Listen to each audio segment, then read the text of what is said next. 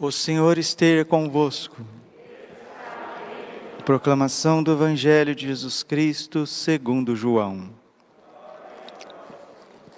Naquele tempo, disse Jesus aos judeus: Se eu der testemunho de mim mesmo, meu testemunho não vale. Mas há outro que dá testemunho de mim, e eu sei que o testemunho que ele dá de mim é verdadeiro. Vós mandastes mensageiros a João, e ele deu testemunho da verdade.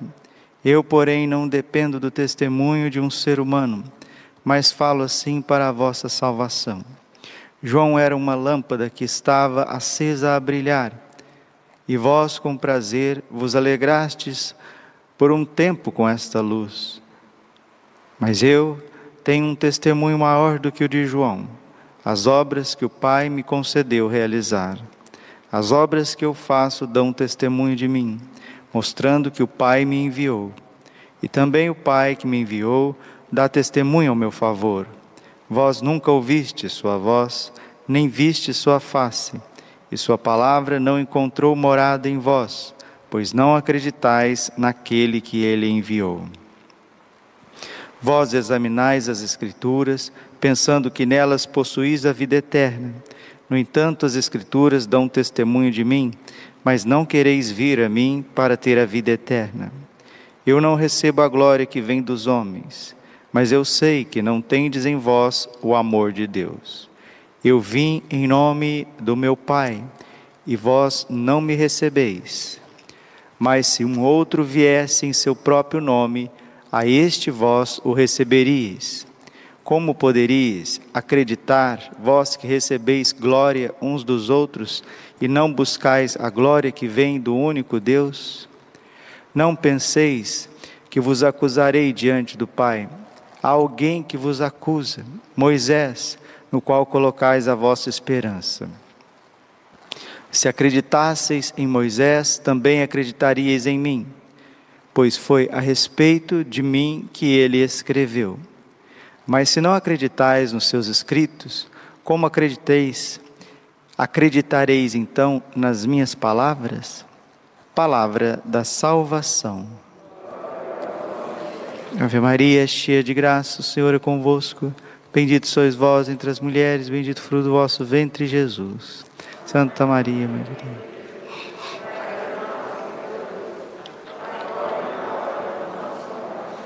Vinde Espírito Santo, vinde por meio da poderosa intercessão. Maculado coração de Maria, vossa amadíssima esposa. Podemos sentar um pouquinho. Jesus, manso e humilde de coração. Estamos lendo o capítulo 5 do Evangelho de São João, o famoso embate de nosso Senhor Jesus Cristo contra as autoridades judaicas. Jesus está falando de religião com pessoas religiosas. Jesus está discutindo religião. Tem gente que diz que religião não se discute. Jesus está discutindo religião. Com quem? Com religiosos, com chefes religiosos, com, com líderes religiosos, com entendidos religiosos. Porque são esses que querem ser professor de Deus, querem ensinar Deus ser Deus. Jesus, em primeiríssimo lugar, a missão dele é com o povo judeu. E dentre o povo judeu, uma missão peculiar com os chefes, com os líderes religiosos, com os sacerdotes, os escribas, os fariseus os saduceus, os mestres da lei, os profetas, os sacerdotes. Jesus veio purificar a religião judaica dos seus bezerros de ouro, das suas idolatrias. E eles não suportaram o ensinamento do Cordeiro que é manso e humilde e misericordioso de coração chacoalharam Jesus, destruíram Jesus, arrastaram Jesus, escarneceram dele, judiaram dele, flagelaram, flagelaram Jesus, o coroaram de espinhos. e cravaram numa cruz, escarnecendo, dizendo que era um blasfemo, um louco, um desequilibrado, um charlatão, um falso profeta. Esse é o contexto histórico da morte de nosso Senhor Jesus Cristo. Só que se Jesus viesse aqui agora, no mesmo contexto religioso, faziam a mesma coisa com ele. Mas quem faria a mesma coisa com ele, Padre? Nós, você e eu. E principalmente aqueles que estão imbuídos do poder religioso e político. E também grande parte do povo. Por quê, Padre? Que a gente rejeita Deus e coloca Deus como um falsário. Por que, que nós olhamos para Deus de forma depreciativa, duvidosa, revoltosa e odiosa. Lembremos que nem todos, nem todos, temos corações bons, corações pequenos, alminhas pequenas, pobres, desprendidas, que reconhecem o amor de Deus. Temos muitos, graças a Deus, muitos Zaqueus, muitas Madalenas, muitos Mateus, muitas samaritanas, muitos joões, homens e mulheres, marcados sim pela fraqueza do pecado, mas que detestam seu próprio pecado e começam a corresponder ao amor de Deus, mesmo que seja com passos de, de formiga, mesmo que seja ali lento como uma tartaruguinha, mas reconheceu o amor encarnado e não quer fazer da sua vida uma idolatria. O que, é o bezerro de ouro no acampamento dos israelitas? É justamente isso: um enjoo de Deus, um enjoo daquilo que Deus tem para nós. Eu já não quero mais obedecer, eu já não quero mais esperar. Aqui que está, esperar, virtude da esperança. Romanos 8, 24. Papa Bento XVI nos recordou isso na Espesalve. Somos salvos pela esperança. Nós cansamos de esperar. Santa Teresa d'Ávila diz: "A paciência tudo alcança. A quem tem Deus, nada falta, só Deus basta." E quando nós cansamos de esperar, desculpe, porque é uma expressão bíblica, nos prostituímos com os demônios. Credo, Padre? Sim, a idolatria é uma prostituição com os demônios. Como existe a prostituição física, existe também uma prostituição espiritual. E a Bíblia usa um verbo forte em relação a esse pecado. Pecado de uma sexualidade desregrada, uma fornicação, que é a autodestruição do corpo, e também de um pecado desregrado da alma, do espírito, que é a autodestruição da mente, da alma, que é quando as pessoas recorrem a magias, a feitiços, a agouros, a magos, a médiums, a falsos profetas, a espíritos, a espiritismo, e a Bíblia usa esse verbo, verbo forte, verbo direto. Né? 1 Coríntios, capítulo 10, versículo 14. Caríssimos, fugi da, da idolatria. Portanto, caríssimos, fugi da idolatria. É para fugir. São João, no finalzinho da sua carta, 1 João, capítulo 5, versículo 20 guardai-vos dos ídolos. Guardai-vos dos ídolos. E São Paulo também diz, a 1 Coríntios, capítulo 6, no versículo 18: fugir da fornicação. Qualquer pecado que o homem comete é fora do seu corpo, mas o fornicador peca contra o seu próprio corpo. Fugir, fugir, dois verbos: fugir da idolatria da carne, fornicação, prostituição, fugir da idolatria da mente, falsas religiões, falsos profetas, falsos poderes, falsas soluções. Foi o que fizeram aqueles que fizeram o bezerro de, ouro. Enquanto Moisés subiu para estar na presença de Deus, para receber a voz de Deus, os mandamentos de Deus e comunicar ao povo, para que o povo pudesse ter vida, para que o povo pudesse ter paz, para que o povo pudesse ter um norte, ali corrompido por líderes religiosos, o povo fez um bezerro de ouro e começaram a adorar esse bezerro de ouro, mas não somente uma adoração, um culto espiritual, não, não, regado de muita bebida regado de muita orgia, regado de muitas blasfêmias. Aí o que, que aconteceu? Quando Moisés desce do monte Horebe, trazendo as tábuas da lei, trazendo o desejo de Deus para as pessoas, trazendo a paz de Deus, o caminho de Deus, a santidade de Deus, a salvação de Deus, eles estavam todos corrompidos com os ídolos estavam todos prostituídos com os demônios e com si mesmo. E Deus cirou contra o povo e estava a ponto de fulminar todos, todos, todos.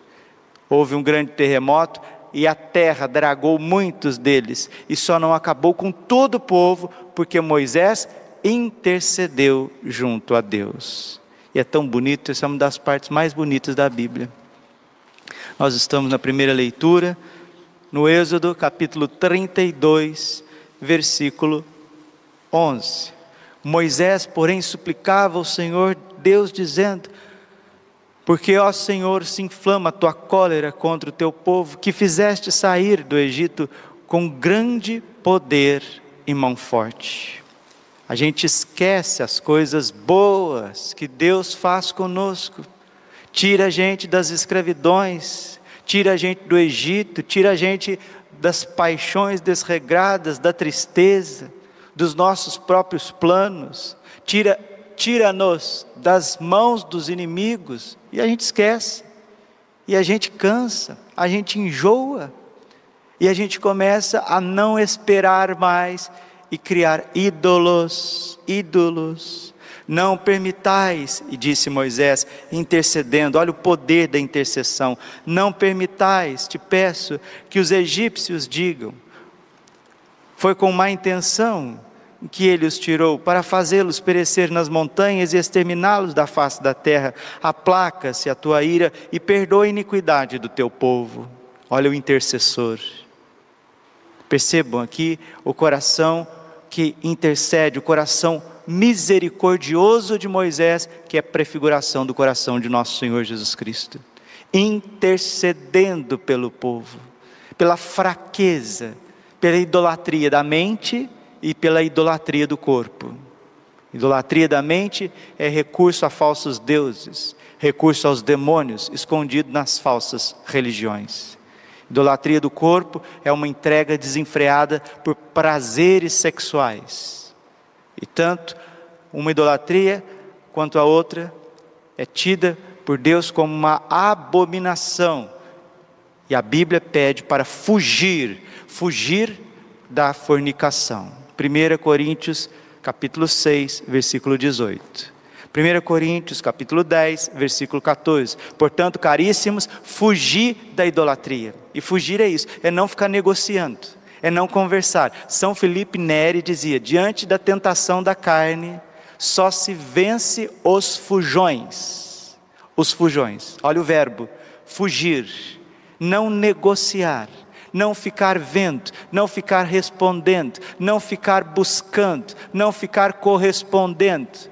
Tanto as tentações contra a sexualidade, contra a pureza e também magias, querer saber o futuro, querer ter participação, contato com o mundo dos mortos, é para fugir, fugir dessas coisas. E se caímos nisso, Deus está nos esperando, no sacramento da confissão para nos perdoar, para cancelar as nossas culpas, porque diante do Pai está o novo Moisés, Cristo Jesus, intercedendo com as suas chagas gloriosas para que ninguém se peca e ninguém se prostitua com os demônios. Versículo 13: Lembra-te de teus servos, Abraão, Isaque e Israel, com os quais te comprometeste por um juramento, dizendo: Tornarei os vossos descendentes tão numerosos como as estrelas do céu, e toda a terra de que vos falei, eu a darei aos vossos descendentes como herança para sempre. Moisés recorda a Deus as promessas de Deus. Jesus recorda ao Pai as promessas do Pai, que é nos dar o céu, a ressurreição da carne, uma felicidade sem fim. E aqui é um dos trechos mais bonitos da Escritura. 32, 14. Êxodo 32, 14. E o Senhor desistiu do mal que havia ameaçado fazer ao seu povo. Atualizando toda a palavra de Deus, e a gente vai terminando. Como não ver a figura de Nossa Senhora? nesses tempos, que intercede não só pelo povo judeu, mas por todo o planeta Terra. Porque o Evangelho aqui, nós passamos correndo às vezes pelo Evangelho e não vemos a profundidade do Evangelho. No final dessa, dessa discussão de Jesus com os chefes judeus, versículo 43, João 5, 43, Jesus diz assim: Eu vim em nome do meu Pai e vós não me recebeis. Prestem atenção, prestem atenção. Liguem a inteligência e deixe o Espírito Santo mostrar para vocês a profundidade das coisas. Jesus está dizendo: Mas se um outro viesse em seu próprio nome, a este vós o receberíeis. Repetirei para vocês entenderem, para todos nós entendermos. João 5,43: Eu vim em nome do meu Pai, e vós não me recebeis. Está falando ao povo judeu. Mas se um outro viesse em seu próprio nome, a este vós o receberíeis. Jesus está falando do anticristo, do falso Messias, do anti-Messias, que chegará à casa de Israel, e ele os Israel o reconhecerá e o acolherá como se viesse da parte de Deus. Nossa Senhora quer abrir os olhos da Igreja Católica, Nossa Senhora quer abrir os olhos do povo judeu, por isso que ela aparece em Garabandal como Virgem do Carmo, Monte Carmelo. A aparição de Garabandal na Espanha também tem a ver com a conversão do povo judeu. E Nossa Senhora, como Moisés, intercedendo para essa humanidade ferida, uma humanidade que não espera, que se prostitui de todas as formas e maneiras com os ídolos da internet, pornografia, falsas religiões, falsos profetas, e vai se entregando esses. Moisés, como uma intercessão misericordiosa, com o coração já de Cristo batendo nele, com o coração imaculado de Maria já batendo nele, pôde salvar uma parte do acampamento dos judeus. Mas aconteceu um grande terremoto e a terra dragou o bezerro de ouro e aqueles idólatras, aqueles empedernidos, réprobos, que não se arrependeram. Peçamos a Deus, nosso Senhor, que aproveitemos a intercessão de Nossa Senhora para que também nós não sejamos dragados pelos acontecimentos que estão por vir. E que nós, você e eu, possa desfazer todos os ídolos da nossa vida, tirar todos os bezerros de ouro, tirar do nosso coração, da nossa mente, da nossa alma, tudo aquilo que impede. Por isso que você não é santo. Sabe por que o padre Braulio de Alessandro não é um padre santo? Porque ele tem alguns bezerrinhos de ouro dentro de si. Precisa sair tudo, esses ídolos, pequenos que sejam, mínimos que sejam, para que o Espírito Santo habite dentro de nós e que nós sejamos Sejamos homens e mulheres livres que amam a Deus e o próximo. Esse é o caminho da quaresma, esse é o caminho da conversão.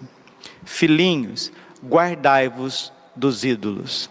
Glória ao Pai, ao Filho e Espírito Santo, como era no princípio, agora e sempre. Amém.